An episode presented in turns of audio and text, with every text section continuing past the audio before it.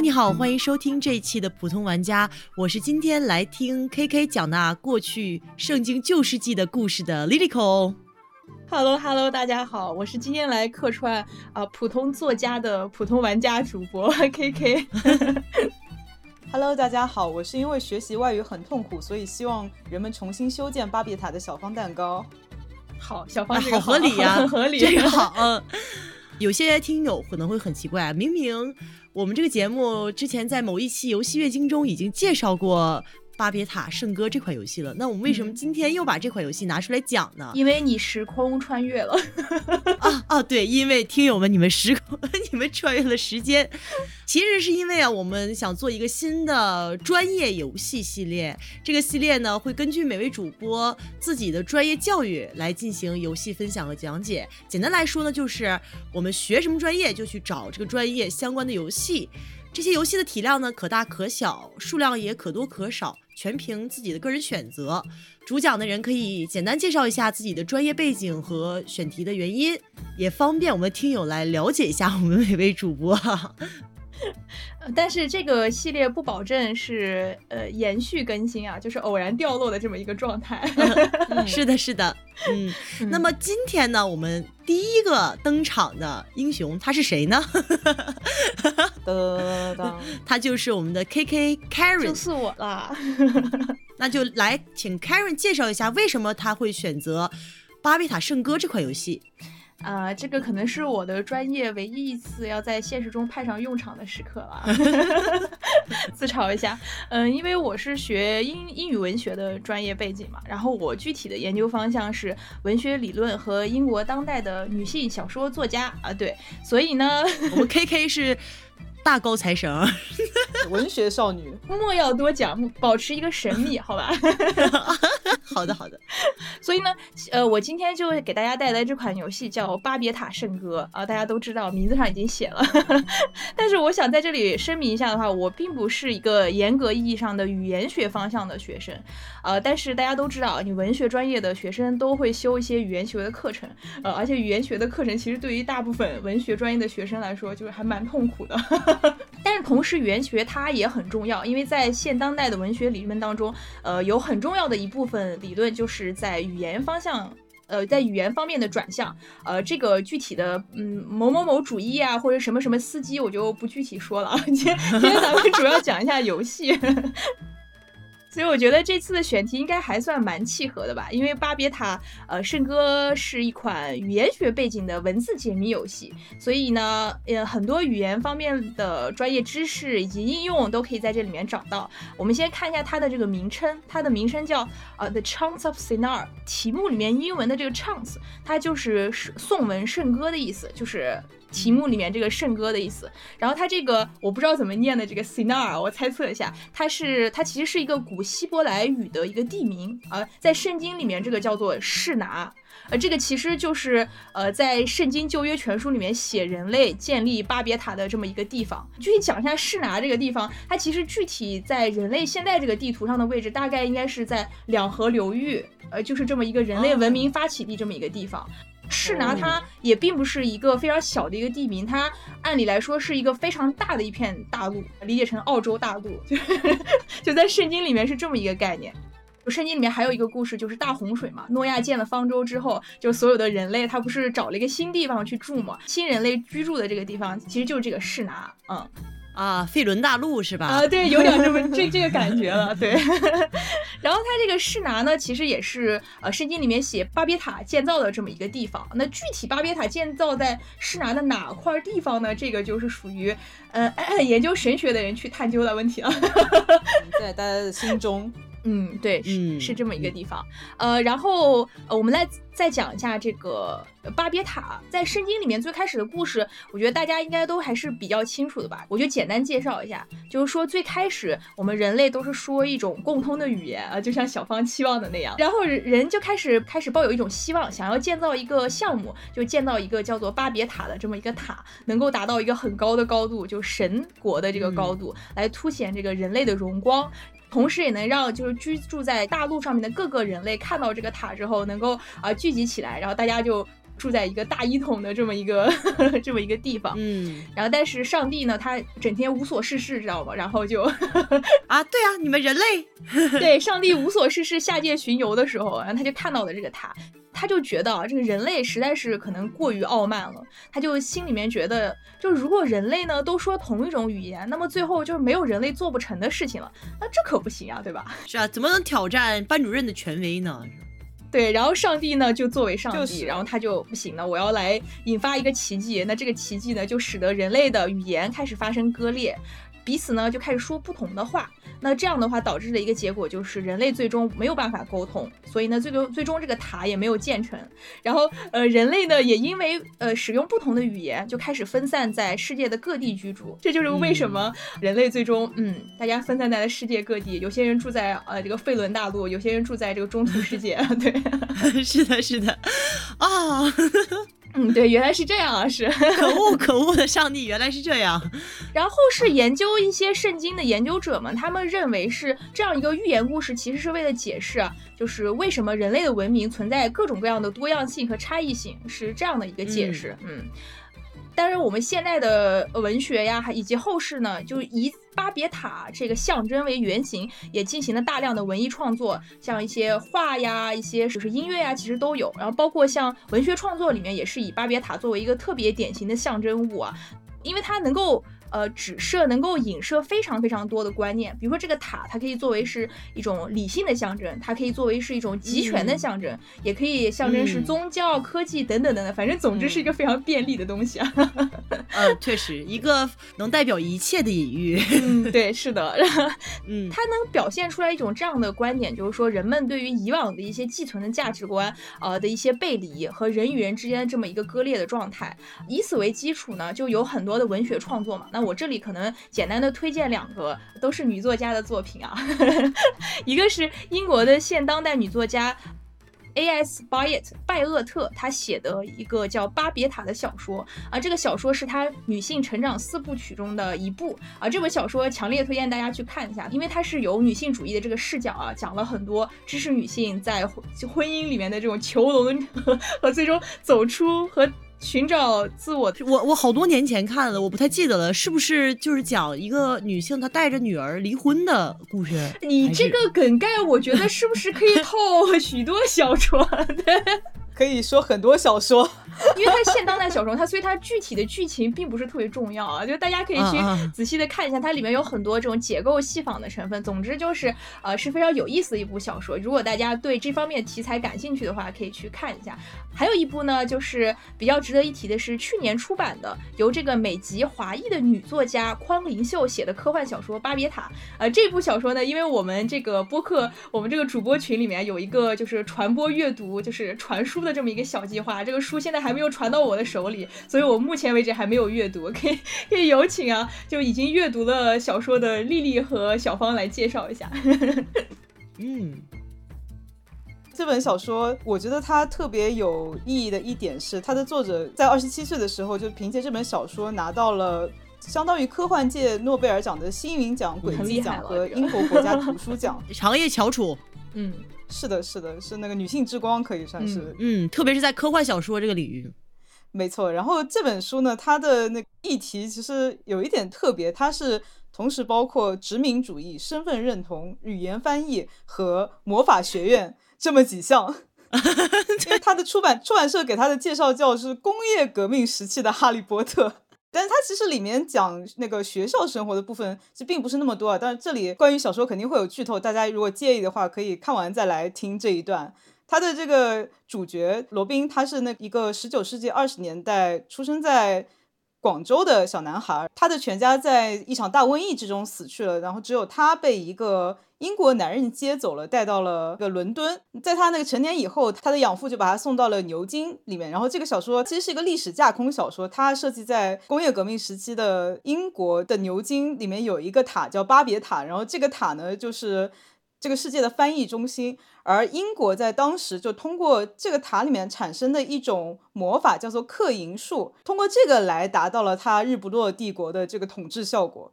刻银术是怎么回事呢？一种语言翻译到另外一种语言的时候产生的语义缺失，会通过银来变成魔法。呃，简单的来说一个，比如说中文的囫囵吞枣，英文翻译成 to accept without thinking，在翻译过程中就丢失了枣的含义。所以呢，用克林术把这一对语义连在一起以后。你就可以产生一个蜜枣哇！那我觉得翻译家在这个世界简直是太完美的一种职业了，好吗？这我我已经开始意淫上了。对，魔法师就是对，这可能是那个翻译为了给自己提高一点 社会价值写的，但是其实作者并不是一个翻译啊。刚才讲的只是一个就比较有趣的这个应用，但是实际上说它这个魔法可以达成很多种效果，比如说让大炮射得更准啊，让船。开得更快，所以呢，英国就通过掌握了和垄断了这项技术，就变成了世界之王。但是呢，在刚才说到，它需要翻译之中有一种语义缺失，所以它其实是建立在不同文明之间的不理解上的。因为如果你们之间太理解了，它就没有语义缺失了，所以它就必须要从各种和欧洲主流世界不相关的地方，比如说像主角是中国啊，还有他其他一些同学是来自印度和非洲之类的这些地方。通过把这些第三世界国家的人控制起来，然后送到牛津当做翻译来维持这个克银术。那当然，因为我们的作者是一位中国人，所以呢，他其实描写这个并不是想说这个赞颂英国英帝国这日不落帝国的伟大了。那其实 就是我们的主角罗宾和他的同学们都在他上学的期间就渐渐的加入一个地下党，叫赫尔墨斯社，就是为了反抗英国帝国。对于其他国家的剥削和统治，还有这个对殖民地的这么一种控制，是需要有这种文化差异存在，才能有这种价值产生嘛，对吧？如果大家开始理解的话，就那就是就妥妥的剥削啊。所以他要保证其他这些被他利用的国家。不能在文明上与他们产生太多的接触，甚至说这个里面其实还有一段，就是呃，主角罗宾和其他一些同学被派回广州去和林则徐接触，他们就发现他们号称是去和谈，但是背后其实是说英国的上流社会并不想和中国和谈，他们想和中国打仗，然后在中间大发战争之财。对他其实是呃通过翻译这件事去实现权力的体现嘛？对。从弱势的语言翻到强势的所谓强势的语言之之中的这个过程，那些丢掉的含义变成了魔法，然后这些魔法呢，还是归于更有权力的人去使用，这就是整个的它一个设定嘛。没错，没错。所以在小说的最后部分呢，就是这些在巴别塔中的翻译，这些被英国利用的。呃呃，来自于其他国家的翻译家们，他们就联合在了一起，就决定罢工，就是把那个克银术的基础推翻掉，这样至少英国可以丢失这一个非常大的强项，这样其他国家就可以稍微公平竞争一点吧。我说一句。就是不相关的吐槽啊，就是如果英国人真的有这门技术的话，他他自己的其实几个岛内就可以达成一定的价值生产了，就 没没有必要就是走出国门，你懂吗？对啊，这这只是一个玩笑话哦，并不是说是对对殖民主义的一种一种认同啊，也并不是 对。如果说通过他这个设定，我们中国这片土地就已经可以就是生产非常非常多的这种。白银了，就是，对，就是魔法的天堂啊！只是当时这个技术给英国垄断了。对，所以他这个赫尔墨斯社就是有两个目标，一个就是要么在英国摧毁克银术，要么就是把克银树传播到全世界。总之是大家要公平竞争，不能说你一个先来者你就发现了这种资源，你就把它垄断了，你就让其他国家生活在水深火热之中。嗯，他那个结局真的挺好的，就有一种就搏击俱乐部里面的那个结局的感觉。呃，特别浪漫诗意，然后又同时见证一种权力象征的覆灭吧，爽感。没错。这这跟巴别塔本身的这个意象也很像，而且本身伦敦这个地方说起来给大家能够造成一种什么样的印象，就是有塔，就英国这个地方，对吧？就经常大家想起来英国就会想到各种各样的塔，所以我觉得它伦敦塔 对放到这个地方其实也有一定的那个形象上的意义，我觉得还蛮好的。就刚才聊了这个匡灵秀的巴别塔，它其实表达的是通过巴别塔这个意象表达权力。的象征嘛，呃，包括沟通啊。我小的时候，我高中还是初中的时候看过一本小说，也是一个女性作家写的。这个作家叫卡洛琳·帕克斯特是一个美国的畅销书作家，他写了一本小说叫《巴别塔之犬》，可能很多的听友小时候都看过或者听过。这本书当时特别特别畅销，特别火，就是比那个什么。荆棘鸟什么的那个那个时代，就那个时代的一些就被翻译过来的畅销的小说，而这个书呢，就它并不是那种很深刻的文学作品呢，它它是一本爱情故事，但是它其实也在这个小说里面通过巴别塔这个意象表达了一种类似于他人及地狱的看法，就是说人与人之间是完全没有办法沟通的。它的故事梗概蛮有趣的，我就当做抛砖引玉，如果有感兴趣的听友可以去看一看。但是就是提前说一下，因为这本书它是具有一定的时代的局限性的，它可能并不是一个非常女性主义的作品。呃，具体的印象我已经不太深了。因为虽然它是一个女性作家写的小说，但是第一主角和第一视角是一个男性。哦，这个故事的梗概是什么呢？就是这个男的他妻子有一天突然自杀了，跳楼自杀了。他跟他妻子很多年来感情非常的好，从他俩相遇、求婚到结婚，这个男人都觉得他跟他妻子是处在一个非常甜蜜的状态中的，所以他不相信他老婆突然有一天会自杀。所以呢，目击他妻子自杀现场的就只有他家的一条狗。为了还原他妻子自杀的真相，因为警察就判定是自杀嘛，没有他任何他杀证据和谋杀证据，所以这个男人他是一个语言学家，他就想了一件很很惊世骇俗的事情，他想教他家的狗学说人话，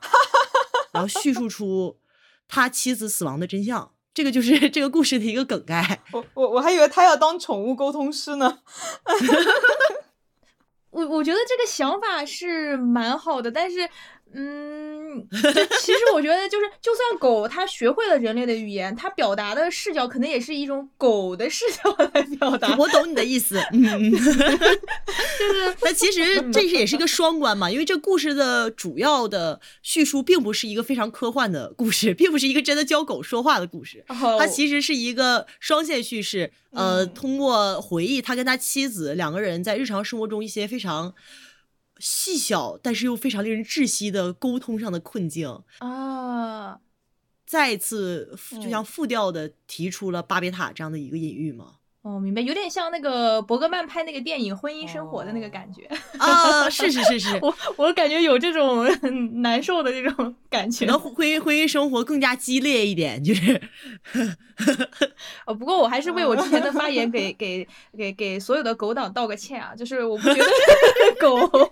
狗学人话，它它在知识上面有什么区别，就是说说不定狗其实嗯。其实这实际上是懂人话的，然后知识也比人类要 高很多。嗯嗯，对 是不要为难人家狗狗了。好的，那其实这就是我们大概就是我们能联想到的一些关于巴别塔的文学作品。之所以想介绍这么多的文学作品，一方面也是因为 K K 他是学文学专业的嘛，还有一方面就是通过了解嗯不同的作家和呃文学家或者艺术家。对于巴别塔的塑造，也能更加的帮助我们了解这个游戏，它为什么会想通过巴别塔来表达某种呃含义和隐喻啊。还有，其实一个比较更那个直接的理由，对我而言的话，咱们这里推荐都是女作家的作品，所以嗯，是的，对，这是一个属呃以女本位为中心的文学啊，巴别塔主题的推荐，是的。嗯，OK，那咱们讲回游戏啊，我把这个话筒一把抢过来，开始讲。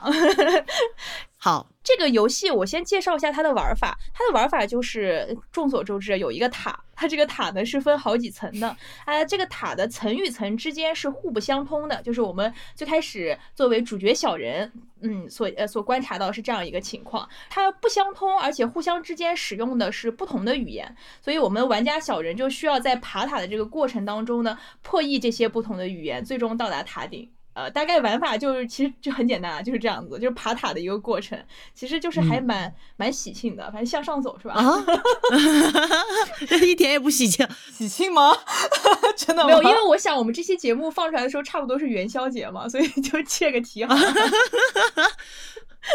团圆啊，我懂了。巴贝塔圣歌的主题是让 全世界的人民团圆在一起。哦，是包包饺子不对，包元宵。没有猜字谜本身也跟猜灯谜还蛮像的，是不是？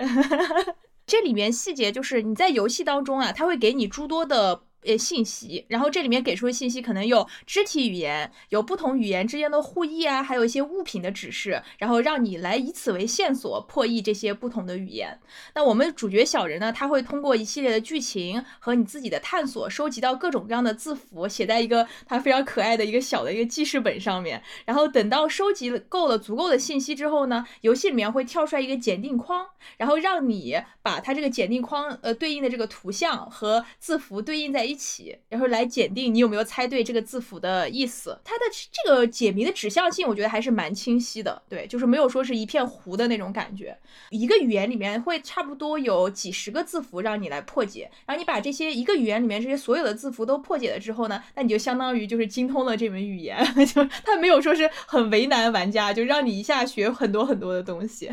就是字符还是比较有限的。呃，你在破解了这些文字之后，就能得到一些信息嘛，呃，得到这些信期之后，就可以寻找到道具啊和不断的向上爬塔的这么一个路径啊。每一层呢，它会有一个全新的语言，所以总共呃是有五层塔嘛，所以玩家总共需要破译五种语言，然后最后达到游戏的完结。就这就是所呃，就是大家看这款游戏很多宣传的话也都会说啊，几个小时之内精通五门小语种，多国小语种，这这就是原因所在。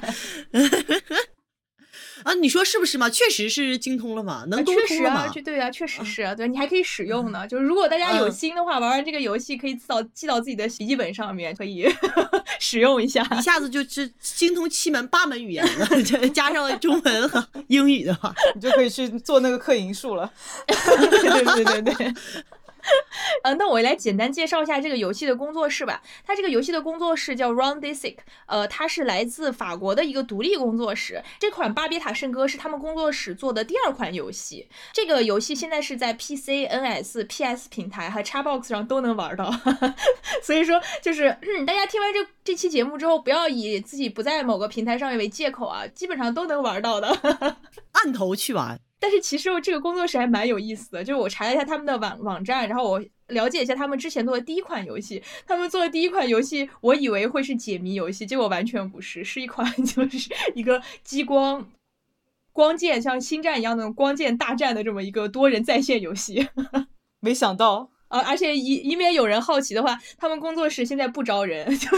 可能是不是因为呃《巴别塔圣歌》这款游戏火了之后，有很多人就是踊跃的投简历，还是怎样？可能太踊跃了。猜测啊，嗯，好，那我们现在再讲回这个游戏。呃，我因为呃这款游戏，我会对它，我之后会对它的剧情和每一层的语言进进行非常详细的讲解，所以肯定肯定会有非常多的剧透。那么如果说大家还没有玩这款游戏，或者是想要一个特别完全的体验的话啊，我觉得呃可以就是等玩完完了以后再回来听这部分细节。我们可以先简单的介绍一下这个游戏，呃，就我玩下来的一些优缺点。作为一款解谜游戏啊，我觉得它呃整体的核心玩法是凝聚在语言解谜的这么一个核心，它的重点非常非常的突出，逻辑性也很强，然后经常让玩家玩着玩着解谜字符的时候有一种那种哦原来如此那种那种恍然大悟的感觉，我觉得我觉得这点还是蛮爽的，就是我在游玩过程当中有很多这样的体验，然后整体的游戏叙事的悬念感也特别的强，然后有那种零散的分散在世界各地的各种各样的信息啊，就鼓励玩家去呃假设它这个世界是什么样的，去进行各种各样的猜测。然后如果你是比较喜欢动脑、喜欢琢磨啊、喜欢搞这种假设的这种幻想型玩家，就像我一样，这种 就会有那种停不下来的感觉。嗯，然后它的画风和配乐也非常的优秀，就是你们两个玩的时候有没有感觉它那个画面和音乐就是特特别的抓人，就每一层的特点还特别不一样。它那个画面就像是把文艺复兴时期的嗯画做成了像你说的纪念碑谷的风格。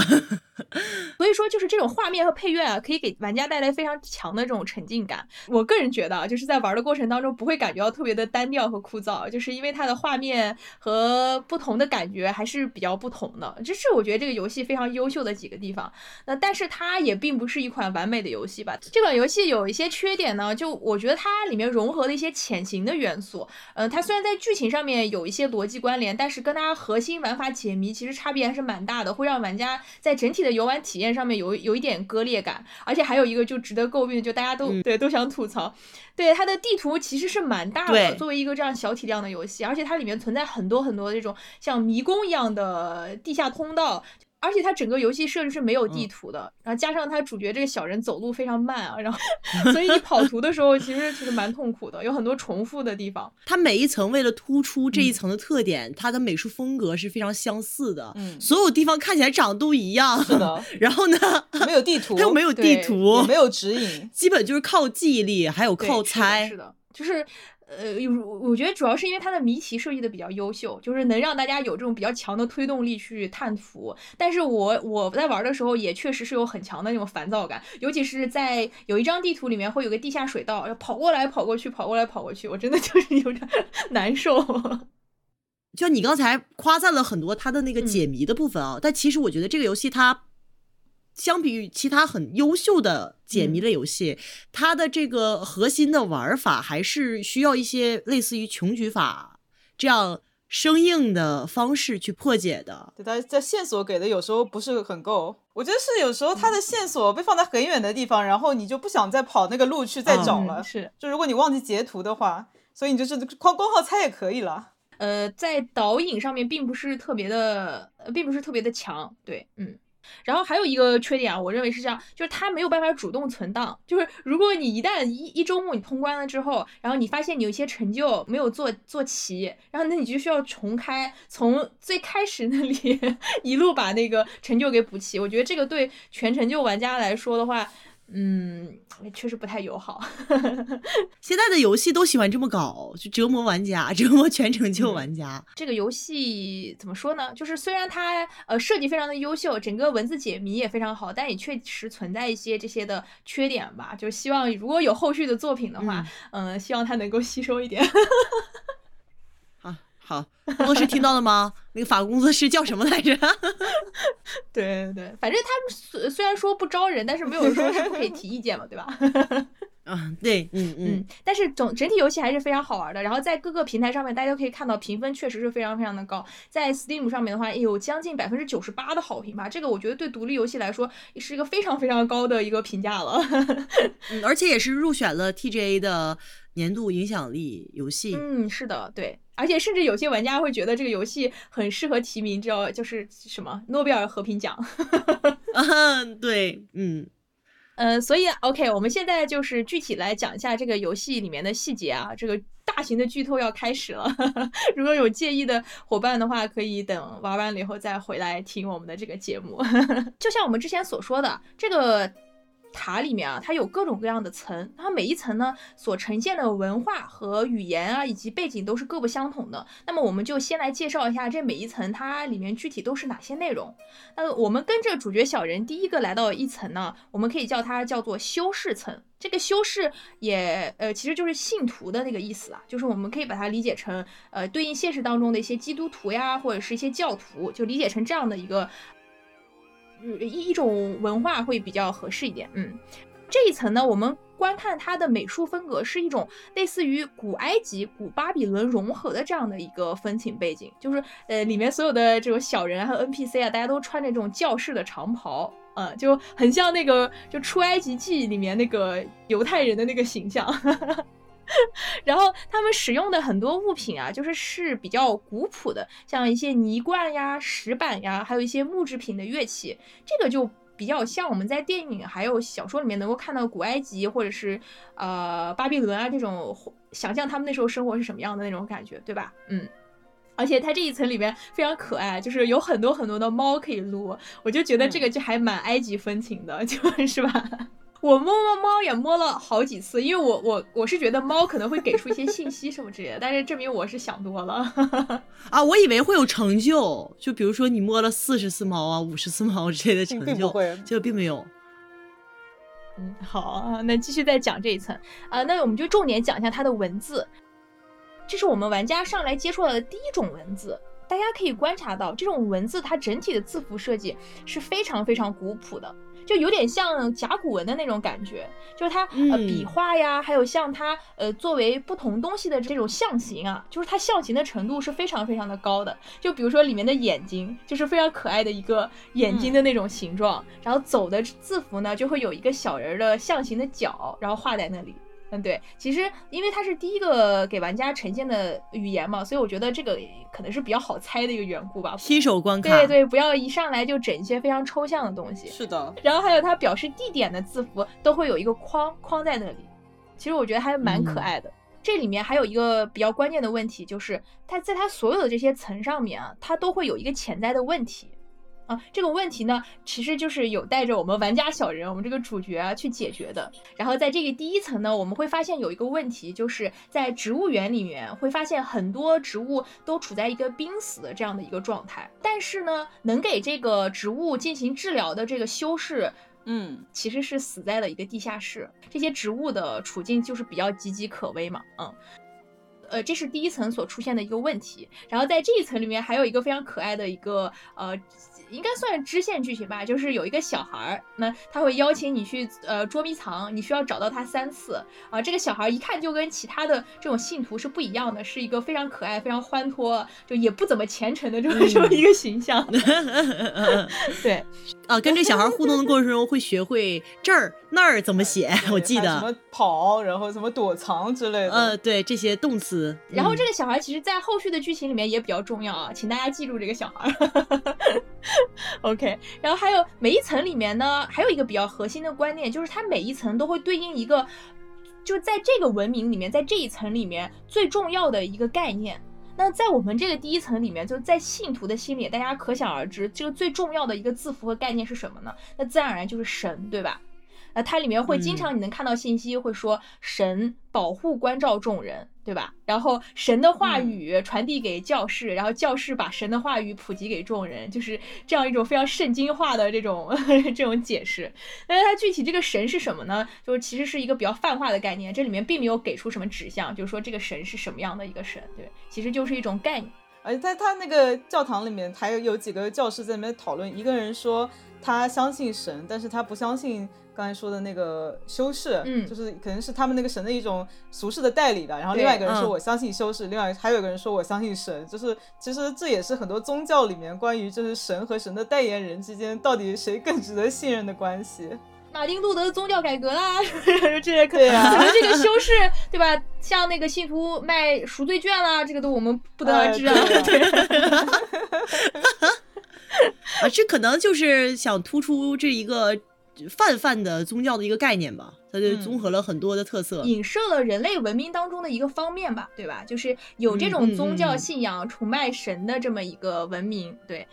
就很原始的那种文明的，它整个其实它整个游戏的都是一些原始的人类文明中最智慧萌发的时代的时候的一些，无论是科技啊还是文化，对它整体呈现的感觉是比较古朴的。嗯嗯。不过你讲到这一点啊，我想讲一下我一个个人的观点，就是我在做这期节目之前的时候去查了很多有些玩家或 B 站的一些 UP 主，然后对这个游戏的一些解读和评价，就很多很多 UP 主，我发现他们对这个不同层级之间体现出来的文明是。是一种。呃，我个人认为是非常线性历史史观的这种一种诠释，就他们会认为这个塔随着往上爬，呃，科技是在不断的攀升，也代表了人类文明向前走的一个一一种感觉。那我个人其实是不太认可这种说法的。我认为这几个文明虽然它里面存在着一些科技上面的呃一些不同，但是我认为他们其实是一个历史的关系，体现的是人类文明的各种方面。我觉得不能单纯的从一个就是进化论就是 这个角度。来考察啊，其实就像是你玩文明六，然后你从不同的地方开局，然后你选择了不同的文明一样，就大家的时间其实同一个时间，只不过大家崇尚的东西不一样。有人崇尚像古希腊崇尚呃文学、诗歌，嗯，还有哲学；像古埃及就是这个建筑啊、宗教啊，然后或者是就是像北欧的文明转身啊，木乃伊，对对对。像北可能北欧的文明就就相对于崇尚这个。战斗啊，对，诸神的黄昏啊，什么是世界的末日啊？对对对，开玩笑，开玩笑，嗯，有容乃大的这么一个，对对对，而且只要花足够多的时间，你们总归都能到太空时代，只是风格不太一样。都能机械飞升呀！小方每每一期都在宣传机械飞升，这是我个人的一种看法啊。当然，大家如果觉得这是一种比较进化的呢，大家呃不同的诠释吧，嗯。然后，那么我再来讲一下，接下来我们讲到第二层。那随着这个小人的探索啊，你。你就会进入到第二层，呃，第二层呢，它整体的风格，你一进去啊，跟第一层那种古朴的感觉是截然不同的。它整体的色调是呃比较阴沉的，比较宏宏大的这种感觉。然后是呃，我个人的感觉是比较有那种苏联风格的那种宏大建筑，就是它会有很很高大的这种穹顶，然后四方的这种建筑物和那种中央集权的那种宏伟的那种秩序感。整体的画面风格体现出一种规整感和纪律性。呃，其实可以很很好，可以就这个很好理解，对吧？因为大家是作为一个战士嘛，战士的这个呃文明当中，大家会比较注重一些上下级的这种。对吧？命令的传达和服从的这种感觉，所以它整体的文明会体现出来这样的一个特点。然后这一层呢，大家会看到有很多多了很多的金属的物品，就比如说武器啊、盔甲。然后它这个里面就比较可爱啊，还有一个宝藏库，这里面放着各种各样的，就是各种各样的宝藏。我觉得，嗯，这个也比较有意思。而且在他这个社会里面，还有一个比较重要的物资，就是酒。所以，我们是不是可以看出这个战士层就融合了很多就人类文明里面比较尚武的一些文文明？就比如说葡萄酒和面包是吧？提到的围围巾啊，是吧？还有斯巴达这些的啊，就是嗯，比较喜欢喝酒啊，嗯，比较尚武的这种感觉。然后他们战士之间的关系确实是，就像他建筑所体现的那种感觉，是上下级分明的，纪律也比较严明。而且他这个里面很可笑啊，就是里里面有一段是小人需要按照他的战。的指示来行事，如果你的行事方式错误了，没有按照他的规定来行事的话，你就立马会被抓起来。是的，是的，对，挺难的，还，你就 可以看出来，在他们这个呃这一层里面，对秩序就手续这个事情啊是非常非常注重的。嗯，但是其实战士们除了这一面里面，他们还有非常可爱的一面，就是里面会有一对守门的看守啊，他们在那里跟你讲话的时候，还会在那里讲笑话。就 是他们这个讲的笑话是这样的，就是说战士不爱死亡，然后死亡爱战士，类似于这样的。另外一个看守说了一句话，说敲钟人喜欢喝酒，然后就说就吐槽了这么一句，然后两个战士就开始哈哈哈哈哈哈，然后就 可能平时生活太压抑了，对，就非常魔性的那种笑声，对，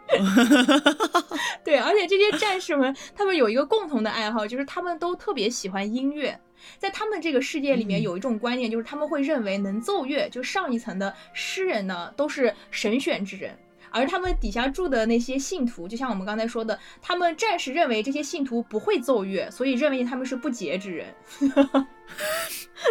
好惨啊！对呀，是。然后这嗯，体现这一点呢，是他们这一层有一个广场。然后当玩家在里面敲响了钟声之后，所有的战士啊，你可以在画面里面看到，都会以非常快的速度，第一时间聚集在那里，聚集在这个大厅里面，等待音乐表演啊。所以他们就在那里会等待，就是呃第三层的这个诗这个诗人神选之人啊，突然一下降临，然后开始给他们奏乐，这样他们就可以。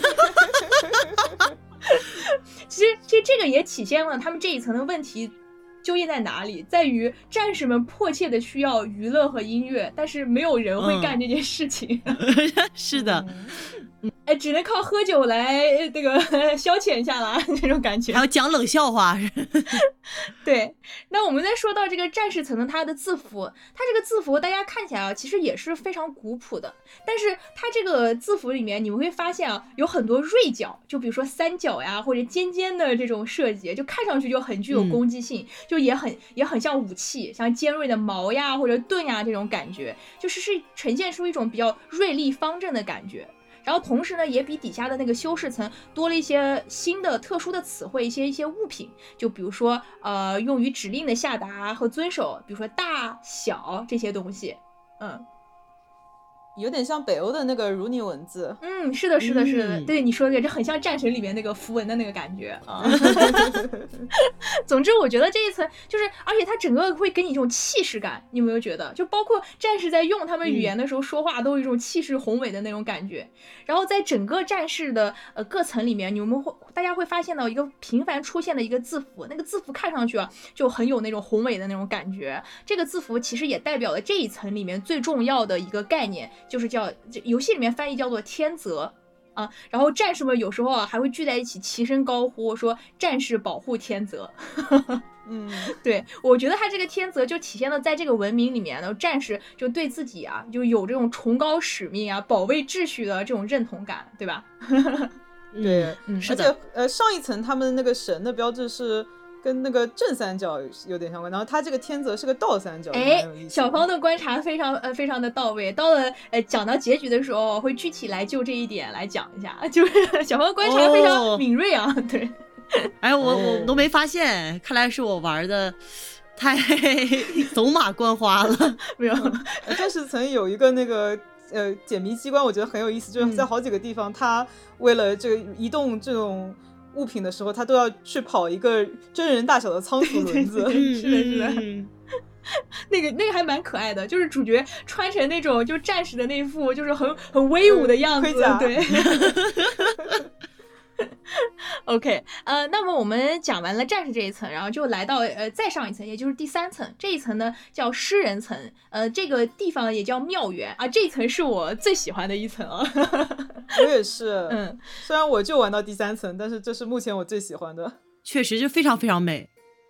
呃非常惊艳。它整个是这样子的，就是你从战士他们那一层，就是呃这种血与铁、这火与铁的这种感觉，突然一下做一个巨大的这个升降梯，然后到了第三层，突然一下给你呈现的视觉感受是非常非常神奇的。突然一下遍地充满了鸟语花香，甚至你就觉得这个地方好像是天堂。然后，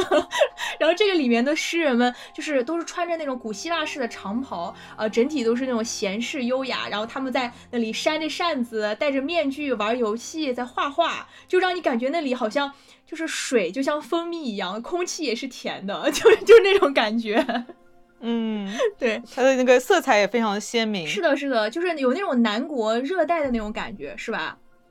嗯嗯，我觉得是这样的，视觉享受，呃，视觉上的呈现是非常绝美的。然后这里面的呃主角主角小人呢，就是诗人们。那些诗人们就就像我刚才所说的，就穿着古希腊式的长袍，呃，他们戴着面具，会画画，会唱歌，会做游戏。然后甚至他们的这个园子里面呢，还会有热带水果和那个。不知道从哪里抓来的猴子啊，就是穿着那种可爱的戏服，然后给你拉洋片看。对，哦，那个我好喜欢，就你要先摘腰果给猴子吃，然后它就会给你放。就是那个猴子非常非常的可爱，就是还穿着小戏服，嗯、但是其实要说的就是，虽然庙园啊，它看上去这么美好，但它其实并不是天堂，因为在这个庙园里面是有奴隶阶层存在的。就是大家如果仔细观察的话，哦会发现，呃，有一些小人呢，他就看上去就很就比较压抑，就比较畏缩的那种感觉，不像其他的诗人那样啊，他就会抱着一个水壶，然后到处走，然后其实就是帮园子里面做一些各种事务的打扫啊。呃，其实他们这个，我刚开始看的时候并没有察觉到他们是奴隶，我只是以为他们是呃一部分工作人员，但最后他成就那个栏里面会跳出来说，就证明这些人他确实是奴隶。包身工，嗯，对，所以证明在这一个阶层，其实这个蛮古希腊化的，是吧？大家可以感受到，嗯，就剥嗯削确实存在的。就只有公民有人权。嗯，同时这里面还透露出一个信息，就是哪里有压迫，哪里就有反抗。就大家在那个庙园比较诟病的那个地下水道迷宫到处走的时候，会不会发现有一个地方的地下呢，会有一个桌有一个桌子，然后在这个桌子的旁边的画面上面印了一个大大的字符，那个字符的意思就是自由。这个桌子上面还有很多印刷出来的传单，然后上面也是写着宣传自由，就是我们要自由，我们不要被束缚嗯这么一个话。我说我我可以理嗯解成可能是这些奴隶私底下写的。在策划一场革命。地下工会，对对他们是不满于自己这样的一个生活状态的，对吧？嗯，其实这也是第三层所存在的一个问题。这个第三层里面还有一个比较值得讲的，就是大家会发现里面有一个比较奇特的地名啊，翻译中文翻译叫做阿哥拉。这个阿哥拉其实它这个翻译可能是。呃，我觉得比较简单化了。它这个阿哥拉，其实在古希腊语里面是市中心、广场和市场的这个意思。其实是古希腊时期人们聚集在一起啊，庆祝集会、狂欢啊，然后进行一些体育赛事的这么一个地方。其实也可以呃看作是古希腊城邦文明的一个标志性的一个建筑。对，其实就是大家赶集的地方，就可以可以理解成这样。对。同时，在这一层里面还有一个标志性的建筑是剧院，然后在这个剧院里面是会有非常非常范式的古希腊式的戏剧表演，就演员们对都会戴着面具啊，大家会唱歌、会表演这样的。那个戏剧我非常喜欢看，我看了很多遍。说到这里面，我们就必须必须要提的，就是诗人所用的语言。大家会发现这一层的语言的字符跟其他的呃跟。之前两层会非常非常的不一样。它整个的字符是非常狭长、非常优美的，而且在一句话当中，字符是可以连在一起的，就像乐谱一样。对，它会底下有一条横线，把所有的字符串联在一起。然后它的字符啊是非常细长、非常优雅的，就有点像古希腊的这种文字。而且非常非常重要的一个关键点呢，就是它在语法层面上面跟其他层也是截然不同的。就是大家在玩一二层的时候会不太会注意到它里面语法究竟是怎么用的，对吧？大家都是非常简单的主谓宾这么一个格式，但是在这一层里面啊，大家会发现它用的一种语法的格式是先说宾语，然后再说主谓。那其实，如果你去学语言学的话，你会发现这种这样的语法结构在现实语言中是非常非常少见的。然后根据语言学家的统计啊，在现存人类语言当中，先说宾语再说主谓，就宾主谓这么一种格式，是所有人类语言里面就是采用结构最少的。但是我在做这期节目去查一下，我发现就是《星球大战》里面犹大大师他说的话是采用的是宾主谓这么一种格式，就是还蛮奇特的，就可能证明犹大大师就是跟。普通的人类就是呃，普通的这个生生物存在就是不太一样吧？为了突出这种嗯外星人的特色吧。对，说到这样的语法结构，我想就问一下小芳和丽丽，你们你们觉得就是你，我就问一个问题，你们觉得诗人采用这样子的一种特殊的语法结构会有什么用处呢？会觉 觉得有什么特色呢？呃，其实我是从我在玩的时候，我是从游戏设计的角度去思考。呃，我是觉得他想提升这一层的游戏难度，所以说采用了一个比较难的语法结构。但是后面那个炼金术师那一层，它难度又下去了，所以我不知道为什么这个难度曲线会是这样的。小芳有没有什么看法？确实，这个游戏的难度曲线也是被大家所诟病的。对。我看很多人都会说第三层会特别难，突然一下感觉，对，确实很难。你你，因为你很难去通过几次沟通就领悟到这个人是原来是这样说话的，你可能需要玩一段时间之后才能明白。对，因为他的这种语法结构，对，非常反直觉嘛，是吧？嗯，对对，嗯，呃，我觉得他使用这种语法结构，可能是为了表达一种。诗般的唱诵，因为我们知道，就是无论古今中外，呃，诗歌它的韵律一般是跟普通说话都不一样的。像我们那个什么五五律七律，然后像英国那种十四行诗之类的。而且它还有一个特点是，它的形容词会在句的前面和后面各重复一次。我觉得重复也是有一种韵律的。哎，这个我觉得，我觉得是正解，就是念起来比较好听吧。呃，对，就像。意大利语都是元音结尾，所以它唱起来好听，所以意大利的歌剧才会名扬天下一样。嗯，此处应该邀请某一位主播唱一段。嗯，OK，我我我个人的想法是这样子的，其实跟小芳那个还是蛮像的，因为我觉得大家。想嘛，这一层大家都是诗人嘛，平时他所说的这种语言是为了要歌颂一个对象，对吧？我觉得把宾语这种客体就被歌颂、被抒情的对象拿到前面来，是一个就是非常便利化的，就是就大家想象一下啊，就我在这这里面举一个例子，就是也是我觉得游戏里面特别特别富有诗意的这么一句话，呃，这个翻译成它中文翻译是这样的，他说：“你为我所苦寻，我为你所寻得。”呃，是不是这样？听上去感觉就是特别有诗意。但是如果你调换一下它的这么一个主谓宾形式，你就说成我们呃比较熟悉的主谓宾的这么一个形式，这句话就会变成你苦寻我，我苦寻我苦寻你，你寻得我。对，就虽虽然听上去也还不错，但是跟他之前的那种呃抒情的诗句表现起来，是不是感觉美感上面就会差一点？嗯，确实，因为我也不是这个诗诗，我的母语也不是诗人语，所以 很难 get 到这个本身的呃，在翻译之前的这种美感。啊，是吗？呃，翻译成中文的话，确实是能有很大区别的。对啊，就是它会有一种哲理和那种比较抽象的那种审美的感觉嘛。确实，我觉我觉得是这样的，它就是把宾语放在最前面，是突凸显了一种抒情的客体的这么一种感觉。还有一种啊，我觉得是这样的，就是它形成的是一种陌生化的美感。啊。这个我们如果呃，就是我们这个专业有时候在研究这个文学的表达方式的时候，会特别用的一个词叫做陌生化的美感。陌生化的美感就是使读者呢在读一本小说或者是感受一些语言的时候，跟日常的语言区别开来。这样的话，你就能从啊这个语言当中调动你日常生活当中被隐藏的，就不太会被注意到的这样的一个情感。对吧？所以，呃，这样的一种陌生化的美美感，就比较能便于调动读者的这种感受和情感嘛，也比较会凸显出一种美感。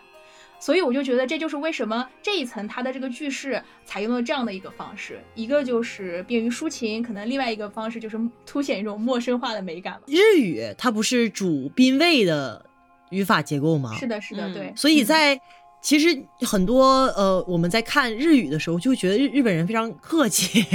对，比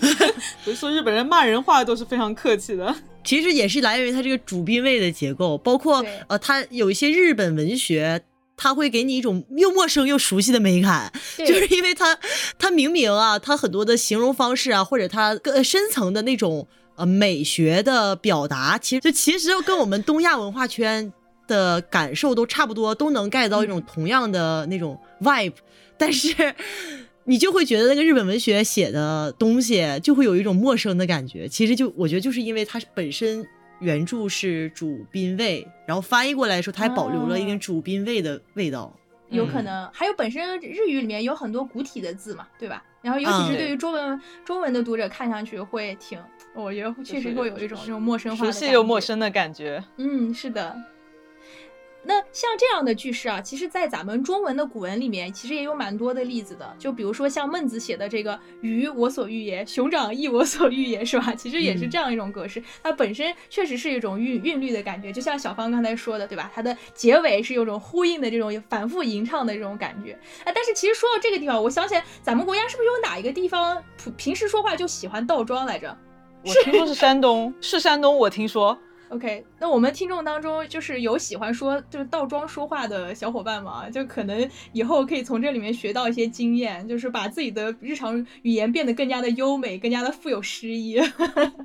那我们继续说回这一层的语言，它这一层里面啊，特别不一样的就是还有一点特别不一样的就是它出现了两个特别具有标志性的词，一个就是 be 动词，另一个就是美这个概念。嗯，然后可大家可以想到，这个这个诗人他们平时日常生活当中在想些什么？肯定是一些非常抽象的。非常具有美学呀和本质这样的思考，但是同时啊，也因为这样的思考带来了一种傲慢。大家跟这些诗人沟通的时候，会发现啊，诗人经常会称其他层的人为愚者，就是小丑、笨蛋的意思。这个愚者并不是 存在某种就是美化的意思啊，就是笨蛋的这个意思，并不是歌歌坛是最大反派。对对对，他们甚至啊还写了一首。讽刺战士的诗，这个诗是这么写的：说美，诗人之所爱；兵器，战士之所爱。愚者，战士是也。这个是不是在拉洋片里有出现？对，就是在拉洋片里的那个诗，就直接骂这个战士是小丑了，就有点这种。这种感觉，同时呢，他们在这种傲慢的心态之下，会觉得他们这个阶层呢是最好的。那所有想要离开这一层去更上一层的人，也会被他们称为是小丑，也会被他们称为是愚者，就说他们会被怪物吃掉啦这些啊。虽然啊，怪物是确实存在的，确实是有怪物存在在上一层，但是啊，我觉得就是诗人们嘲笑以嘲笑作为警戒的这么一种这表达方式啊，是不是很有古希腊诗人的感觉呢？是的。嗯，就没事喜欢互相嘴两句。对啊，而且大家想啊，他们的这种闲适、这种傲慢的来源，其实是建立在奴役、剥削奴隶的这种基础之上的，对吧？所以很讽刺。小丑是谁呢？就是 对，怎么还学历歧视呢？诗人。所以说，在这一层里面，最重要的一个字符和核心概念就是美。同时，我必须想指出的是，在这一层呢，有一点翻译上的问题，是我觉得呃应该改善的。大家会发现啊，有一对诗人，他们在剧院的门口喝酒，然后他们就喝酒欢唱啊，互相这种搂呃勾肩搭背的。在翻译里面，把他们说的话翻译他们互称为兄弟，但实际上这些小人在游戏里面是看不出来性别的。是没有性别区分的，但是你在这个翻译里面却用男性化的词语代词来指称的话，我觉得这里面是存在男本位立场的。嗯，我觉得这点不太好。啊，我说如果套用到前面匡灵秀那个科幻小说里面，这点语义区别就可以用克银术变出一个女人和非二元性别者，很合理，很合理。是，嗯，但是这个因为我没有玩英文原版嘛，所以我不知道它这个原版，我所所以我不太清楚这个究竟是翻译的锅还是原版本身就是这样子。但是我。觉得无论怎么样来说，这一点都是不好的。嗯，我们来到炼金术士这一层，就是诗人的再上一层。确实啊，之前诗人警告我们这个地方是有怪兽的。我们在一进到这一层的时候，就突然一下来到一个气氛非常紧张，然后非常黑暗的一个地方，然后突然一下就出现一只怪物。我我那个怪物突然跳出来的时候，我觉得还是蛮吓人的。就 确实没想到这游戏里还有怪物。嗯，真的没想到，在这一层的话会跟怪物有一系列的这种。追逃战吧，这个这个其实我觉得也是，就 有点脱离他那个核心玩法，但是其实也还好吧，凸显了一种气氛。毕竟证明这个诗人说的话确实是正确的，确实有怪物哈。证明他们不是完全在口胡或者什么象征意义上的怪物这种。对，逃离这个怪物之后，会突然来到一个特别井然有序的大型工厂。然后这个工厂呢，是整个游戏里面唯一一层是有地图的地方。然后这个呃工厂里面还有电梯，整个给你的感觉啊，就是挺现代化的。但是它也不是像咱们现代的这种真实生活这种现代化，它是一种更加。嗯，就像游戏里面那种感觉，就像炼金术师如果建立了一个世界，然后会是什么样的那种感觉？嗯，就像那个好莱坞大制片厂时代的科幻，呃，对，电影里面的啊，是有点那种感觉，呃，那个有点蒸汽的那种感觉，对，维多利亚蒸汽时代的那种感觉，嗯嗯，这一层呢，这些炼金术师啊，他们都其实都特别可爱，穿的都是那种学士服。他们跟你问好的时候，还会说啊，有什么是我可以帮助你的吗？你们记不记得在底下的三层，你们遇到其他人，他们都是怎么跟你说话的？都是呼来喝去的。你别跟我说话。对呀，尤尤其是第三层的诗人，直接就喊你是小丑愚者，对吧？这一层的这个炼金术师非常有礼貌。然后这一层呢，大家呃，大家可以发现还有实验室啊、图书馆，还有食堂这样的地方，就是一个大型的搞学术的好地方。可以把和青泥就是 安放在里面的这么一个，这什么去研究弗兰肯斯坦吗？这，对对对。然后这一层因为有地图嘛，大家可以感受到整体，呃，它的地图设置也是所有层里面最有逻辑的一层啊。就比如说，呃，实验室应该放在哪个位置，图书室放在哪一个位置，就很有秩序感。这一层的字符呢，也体现出这样的逻辑感啊。大家可以发现啊，在这一层第一次出现的数词，就是一二三四五六七八九。零这些词，在底下的三层啊都没有都没有出现这样的数词，这一层是呃开始有这些数词了，因为开始有理科了，很好理解对吧？如果炼金术师要做实验，但是没有数词的话，就是他们在做什么呢？对吧？这种感觉。但是大家通过对它字符就游戏里面提供的线索，发现单个字符能表示最高的数字其实就是九九九九。你你可以 体会到这个科技可能并不是大家想象中的有太发达，就是嗯，是吧？嗯，它这里面的字符设计也很像一个个小的这种实验瓶，像呃烧瓶的这种感觉，像实验器械的这些呃试管呀，有这么一种感觉。然后都是由一个个小小的圆圈和一些规整的直线或者是弧线。联合而成的，我觉得这层字符还是挺好看的，就是放在一起的话，真的很有那种就是自己是一个炼金术师、魔法师的那种感觉。不知道你们有有一说一，它这里边的字符确实设计的都很好，很契合每一层的主题。就像之前小芳就是呃圣诞礼物安利我的那个尖帽子魔法工坊，就那个漫画里面，就他们是画的那个魔法阵，就很有炼金术师的那种感觉。嗯，就是那种对，非常好看。然后，尤其是它这里面还出现了一种新的物品，也就是四种元素。这四种元素分别是金、银、铁和碳。嗯，这就就是我我看的时候就有点那个，就是《钢之炼金术师》里面那种感觉了，所以我就 很怕，大家突然一下会就是出现一个什么奇怪的什么合成兽呀这种东西吓我一跳。所以说你在使用这些文字的时候，你颇有一种就是当科学家的这种感觉，嗯。然后所以说这一层呢，大家呃像我之前所说的，一开始啊就遇见了一个怪物，其实这个怪物就是这一层。问题所在。这些科学家们虽然他们就是掌握了理性和科技的力量，但他们还是很害怕这些怪物。所以呢，他们就把这一层和下面的几层分就封闭起来了，就是切断了联系，就自己也不往下去，其他人也不要上来，对，因因为有一个怪物挡在中间嘛。但是同时，大家在这个这一层有一个图书馆，然后里面可以看到一本书，这本书所说的内容是说，诗人们就是下一层庙园里面的诗人们和这一层的炼金术师们曾经是肩并肩一起生活的。但是因为他们的追求不同，呃，可能一味追求了理性，一味追求了分文理班了，是吧？文理分科。对，所以他们就分开了，嗯，然后在这一层呢，大家可以可以猜想一下啊，因为大家都是做科学实验的嘛，这一层最重要的字符和概念就是“创造”这个词。所以说这一层的话，哦，其实还有一个比较有意思的地方，就是食堂了，嗯，在这一层食堂，大家呃进去了以后会发现啊，就有很多很多的那个科学家，然后就集合在那里，就挺有大学食堂的那种感觉。就是你们玩到这一层的话，呃，一定要去食堂看一下，就走走看看，看看炼金炼金术师们都吃有没有在吃一些好东西。接下来呢，我们的主角小人就一路往上走，就来到了最后一层。这一层呢叫放逐之层，这一层里面的人物被呃之前炼金术师们看成是精灵，就像神一样的存在。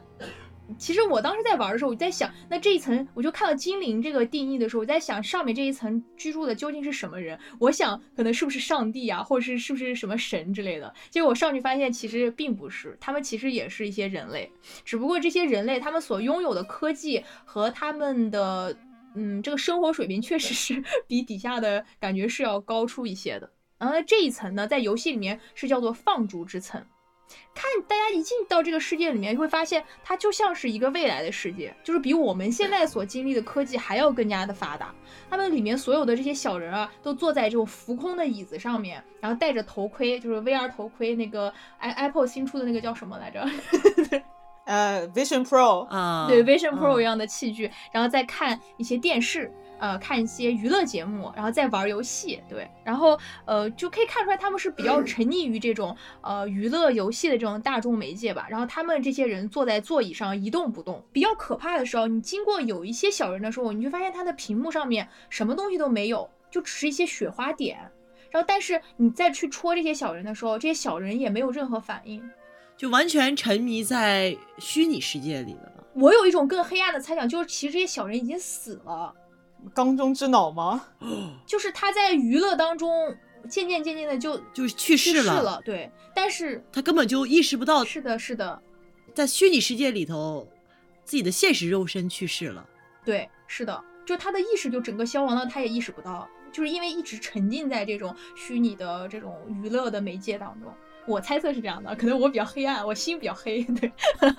啊，我觉得合理，嗯。有可能，反正是没有办法跟他们沟通吧。然后这一层呢，大家也会觉得，就是你的解谜跟其他的几层比起来会比较简单，因为它都是一些，呃，解谜方式并不是让你去猜啦，其实就是根据一些黄色的装置去进行一些，呃，字符上面的对应。这个解谜过程比其他来说要简单简化很多。这也是为什么有些玩家会觉得这个游戏有点虎头蛇尾。但是我个人觉得这个应该是剧情的设置上面的问题，并不是说是。制作组的偷懒吧。再来具体讲一下这些文字，在这一层呢，这个语言看起来就非常非常的抽象了，基本上就是一些线段的组合。它这一层里面所有的字符也可以根据啊不同字符的意思再组合起来，创造成一个新的字符。这个其实很接近汉字的这种构造了，对吧？哦，确实。有偏旁部首是吧？是的，是的。你像我们之前所说其他层的呃文字，基本上都是表意文字，对吧？呃，表意文字我这里简单说一下，就是是以文字所代表事物的意义呃来创造的一种文字。像表音文字呢，其实就是像英语呀、法语、德语这种以语音。啊，为关键点来创造这么一种一种文字，像我们的汉语呢，它其实是一种以表意为主、表音为辅来创造的一种文字。说回到这一层的文字，它因为就是可以几个字符合在一起创造一个新的文字嘛，所以我觉得会比较像汉字。而且这里面还有一个比较有意思的一点，就是当你啊破解了这一层的文字之后，你就相当于破解了整个游戏里面所有的语言嘛，对吧？它会跳一个碑，叫做商伯良在世，就是这个商伯良正是。破译罗塞塔石碑的法国语言学家，他是呃通过罗塞塔石碑的发现嘛，就呃根据古希腊文，然后破译了古埃及这个文字。就是因为最近我正好也看了，就是关于。呃，商伯良还有他之前的英国学者托马斯杨，他们在拿破仑发现罗塞塔石碑并被英国劫到 大英博物馆之后，对罗塞塔石碑进行一些破译。而且玩这个游戏的时候，我觉得确实我们有一点这个商伯良的感觉啊。嗯，它里面也有罗塞塔石碑的那个致敬，就是你从第一层到第二层，它有个有个像碑一样的东西。啊啊，对，那那个因为罗塞塔石碑的破译就跟我们在这个游戏里做的事情是一样的，因为它罗塞塔石碑里面有三种文字讲同样的一件事情嘛。三种文字是埃及圣书体、埃及大众体和古希腊文，其中最后的古希腊文是没有失传，但是圣书体和大众体在当时就一七九八年的时候是相当于失传了，就半失传的状态。首先是英国的学者托马斯杨，顺便一提，他也是我们觉得双缝干涉实验的发明者，这是一个非常呃多才多艺的人。托马斯杨他认为圣书体就是我们平常看到的埃及象形文字是一种表意文字，然后它是没有对应的发音的，所以他的那个解读就是有一些进入了一些瓶颈吧。然后之后就是刚才说的商伯良，法国学者，他他在他的那个翻译的过程中呢，就利用了他的一个优点，就是他会一个叫 Coptic 语，它是一个埃及的，也算是一种宗教语言，是埃及信基督教的一群人从公元三世纪开始用的语言。然后，因为他会这个语言，然后就再再从那个圣书体里面找到了当时这个碑讲的那个托勒密五世的国王名，然后通过这个为破译点，一步一步的把那个埃及圣书体和古希腊文和埃及大众体一个个对应起来，就跟我们在游戏里做的事情是一模一样的。对，所以我们就玩家确实是商伯良在设。感谢这个制作 制作组。我们再说回到这个游戏，来到这里呢，其实这一层它关键就是让你去寻找，就是这个塔中间的秘密和这个世界的这个秘密。来到这里呢，你会遇见一个所谓的这个放逐之人，通过跟他的沟通，你会发现，其实我们主角小人其实就是被他所创造出来的。哦，被他所创造出来之后呢，是用来拯救自己的族群。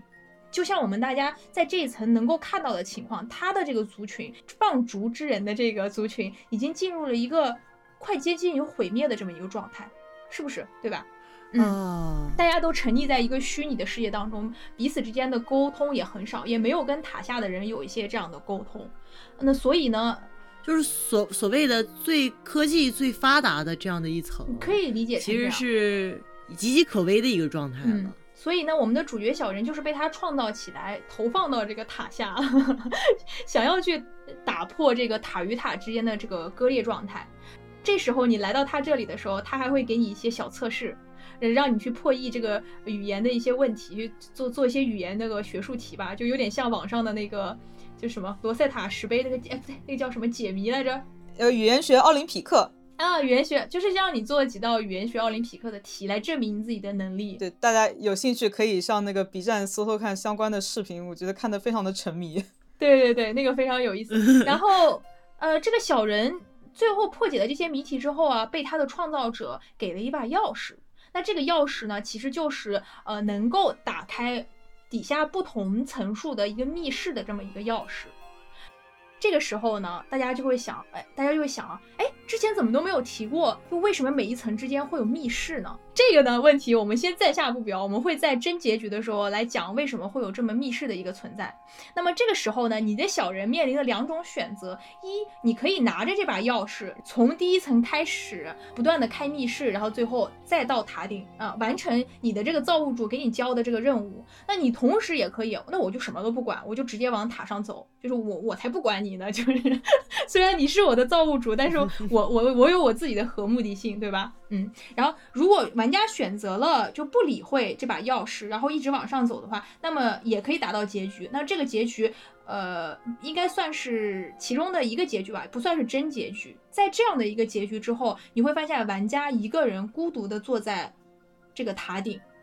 底下是一片灰蒙蒙的这种雾的这样的一个状态。就是虽然你来到了塔顶，但是人与人之间彼此还是存在隔阂和分裂的。你一个人孤独的欣赏着这个最高处的风景。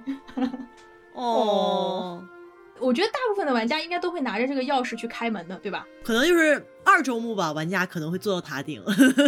当 当玩家去拿着这个钥匙不同的呃去不同的地方开门的时候，还会发现有一个机制，就是在这个地图里面啊，每一层的地图里面，大家会发现有一个传送点。那个这个传送点里面会有一个小的功能，点开以后啊，会发现不同层数的人在里面说着一些话，然后你所要做的呢，就是帮助这些不同层数的人之前进行翻译和沟通。呃，就是个群聊嘛。啊，对对对对对，你就是微信的那个帮我翻译一下那个 AI，你知道吗？然后就是帮他们进行沟通，通过这样的沟通之后，哦，他们彼此之间才会理解的。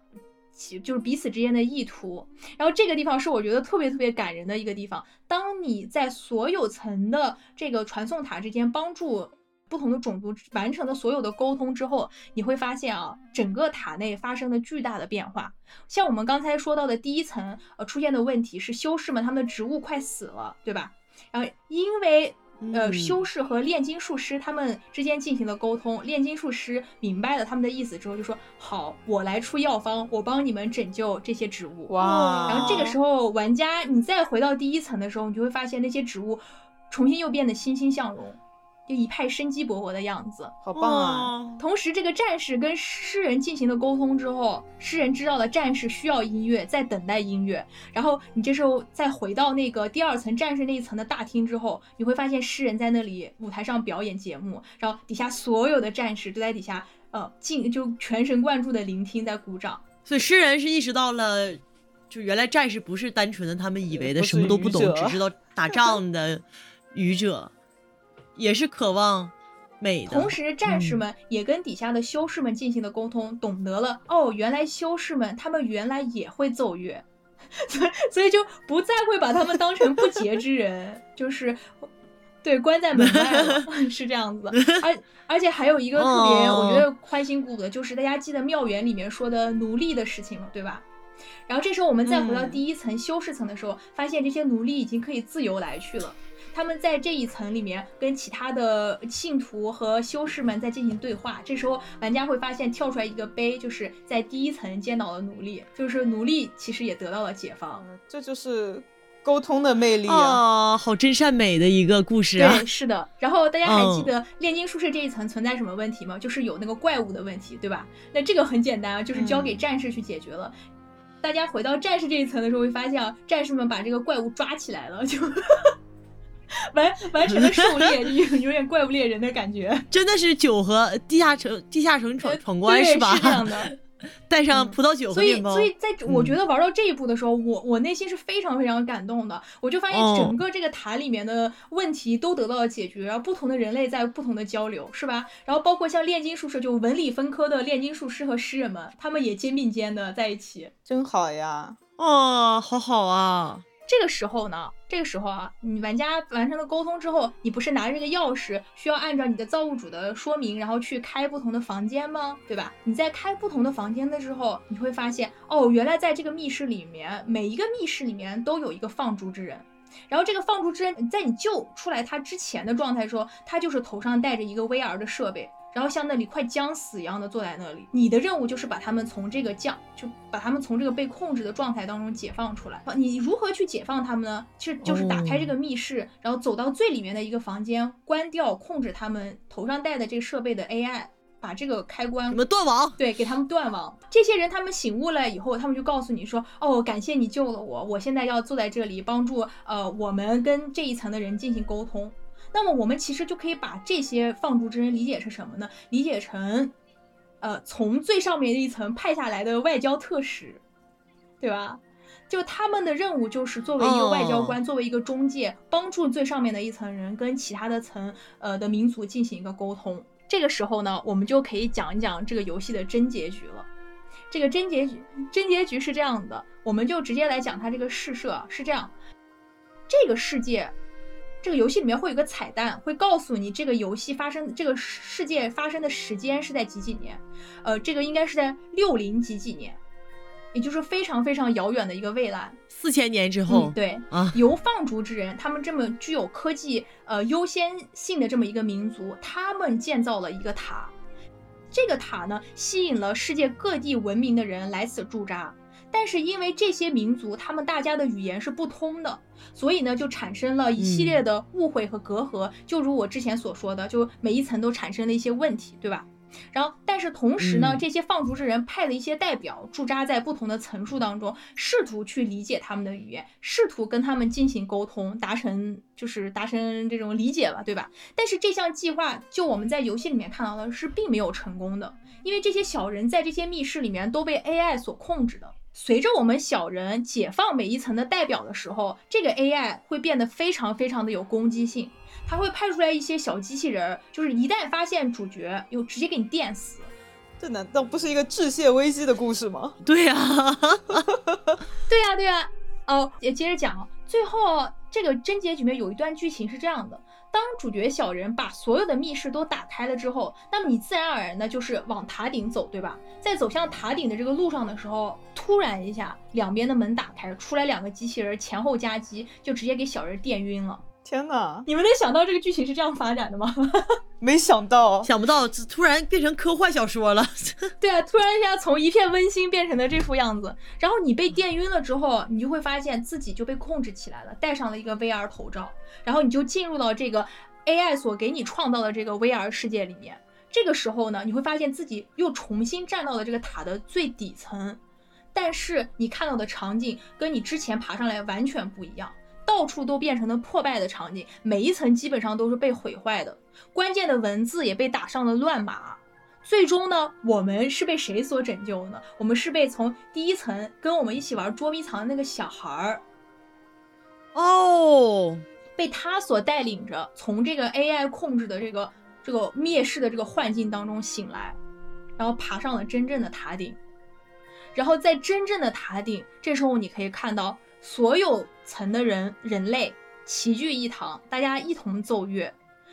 空中浮现出来一个字符，这个字符不断的发生变换，依次变成了第一层的神，第二层的天泽，第三层的美，第四层的创造和第五层的放逐，这是每一层大家的核心概念和文明的中心。哦哦，小海姐才是唯一真神。所以小芳当时发现的就是第一层的那个神和战士的天泽有点像，这个是有原因的，就是原因就是在这里。哦，对哦，所以这就是为什么很多人说这个游戏可以拿嗯诺贝尔和平奖，因为他觉得 体现了这个就是人类文明就是大大一统的这种感觉，就和而不同的那种。嗯，我想说一句不太合时宜的话，这个是不是有点西西方中心主义啊？基督教、天主教和伊斯兰教的那个 God 都是同一个人，但是他们还是打的大生打死。虽然有这种影射的这种不和谐性吧，但我我个人觉得玩到这个的时候，看到这个变体的时候，我依然觉得还是蛮感动的。对他应该是有一种世界大同的这个美好幻想。但是啊，我们来仔细讲想一下刚才我讲的这个故事，这个里面是不是藏了一些就是细思极恐的一些问题？就比如说啊，大家来想这个放这个 AI 啊，是吧？控制这些放逐之人的 AI，其实是由放逐之人自己所制造出来的，对吧？哦，是吧？但是为什么由自己制造的这个 AI，、嗯最后反过来控制自己，导致了这个种族的灭亡？致谢危机呀、是吧？呃就是啊是你说很对，就是有点骇客帝国，就人类电池那种感觉，是不是？没有想到这故事的发展是这样的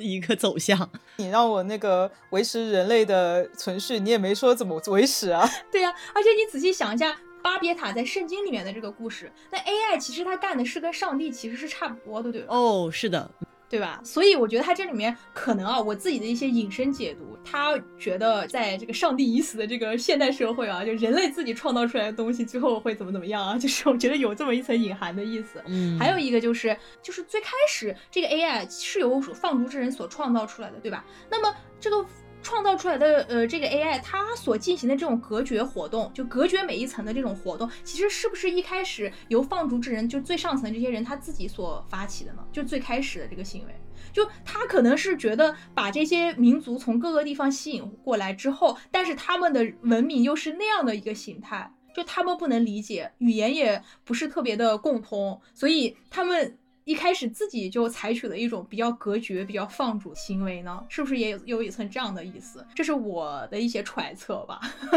不经历风雨怎能见彩虹？是非得做这么一招才能 意识到人类的团结是多么重要。嗯，嗯，我觉得可能有这些意思。就是可能必须要有一个呃非常强大的、高于我们现存人类文明的这么一个共同的敌人的出现，才成为一个能够将所有人凝聚在一起的理由吧。呃，这个设定也是合理的。这个游戏里面的政治意向和预言性非常非常的强啊，呃，就不同的人其实可以在里面解解读出来不同的东西，对吧？在这个真局局之前，感觉是很真善美的，就是特别的和谐美好，嗯，宣扬这个爱美信仰的这种 互相理解吧。就就突然怎么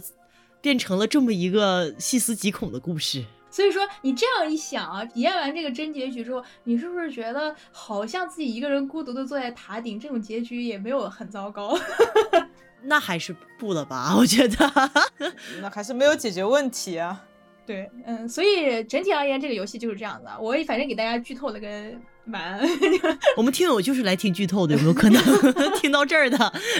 是的，我觉得大家可能听完更加想玩了。反正我觉得这个画面上面，我语言没有办法描述，因为它很多字符的东西，大家呃体验沉浸在那个画面和音乐当中，那个感受是完全完全不一样的。嗯。嗯，是这样子的，然后我我个人呢，就是我也不想把这期节目变成什么我个人的什么呃阴谋论啊、什么揣测啊什么之类的，我也不想做那么多，就是就是很千篇一律、很无聊的乱七八糟价值观的什么猜想吧。我这里就做一点引述，其因为我们毕竟是从圣经故事开始的，我我就引述圣经里面一句话来作为我个人对这个游戏的诠释。这句话来自旧约全书的哥多林前书这个篇章，这句话是这样说的。这世上声音也许甚多，却没有一样是无意义的。故此，我若不明白那声音的意思，这说话的人必以我为话外之人，我也以他为话外之人。嗯，OK，这就是我对这个游戏的总结。鼓掌，很有哲理很好。反正强烈鼓励大家去玩了。好的，那么就请 K K 女士来为《巴维塔圣歌》这款游戏进行一个打分。我们的打分呢，会从几个维度来呈现，这是我们的传统异能啊。虽然已经很久没打分了，会从这样几个维度：游戏性、内容丰富度、技术表现、创新性、完整度和女性主义这六个维度来打分。游戏性，游戏性我可以给八分。嗯嗯，接下来是丰富，是吧？对，嗯，丰富的话，我觉得从我个人的一些呃延伸解读和误读这种幻想的话，我给个九分吧，因为 好，嗯很高的分数。嗯，技术的话。哎呦，技术就给个六分吧，我觉得这个好像就是也不存在什么技术上的突破性和复杂性啊，但它的呃符号设计和画面确实是比较好的，嗯，哦，创新性的话，我觉得可以给到八分，完整度我觉得可以给到七分，嗯，女性主义，我就从我玩的这个中文译文版本来讲的话，我觉得可以给它打个五分儿，因为它里面没有体现很多的性别倾向。但是在唯一能体现性别倾向的这个人称代词的时候，它有致命的男本位的错误，所以 我只能给它打中不溜的分数，不好意思。嗯嗯就这个游戏整体并没有说是有特别强的女性主义的倾向，或者是对女性不友好的成分。好的，嗯，因为它没有就没有强调性别这件事情，除了我之前提到的呃译名的问题。嗯好，那我们现在得出了一个最终的分数，它就是当当当当当七点一六分。哦，七点一六分还是比较不错。嗯，总体来讲是一款值得大家去体验，虽然有一些缺陷，但是仍然会带来无与伦比的游戏体验的。就是如果你是比较喜欢解谜类的，尤其是比较喜欢不同的文化、符号、语言这些类型的话，一定会玩的非常非常的快乐。那我们这一期就差不多就到这里了。我的寄语呢，就是希望这样倡导多文化融合、倡导和平和美好的游戏，能够以更加女性视角或者是更加女性友好的方式，不断的出现在我们的游戏世界里。嗯，很好。啊，我记一个。那既然我学了这五门小语种，那我不如就来使用一下。虽然它里面没有这些读音的标志，但是我可以以诗人的那个语法结构 来写一句话好了，作为对听友的祝福和对我们播客的祝福。好了，嗯，这句话是这样说的：嗯，欢乐为你所得，听众为我所得，好吧？太好了，好好好，好诗，好诗。那我的寄语就是希望这个世界可以像这个游戏的结局一样，大家多一点沟通，少一点隔阂。感谢大家的收听。如果你们有什么玩了游戏的感想，或者是想跟我们分享的一些想法吧，欢迎来评论区找我们玩。嗯，如果大家喜欢这个系列的话，一定要告诉我们。嗯，是的。好，那我们这期节目就到这里结束了。如果大家喜欢我们，请给我们点赞、评论、收藏、转发，你的支持对我们来说非常重要。谢谢，拜拜。我们下期再见，拜拜，拜拜，下期再见。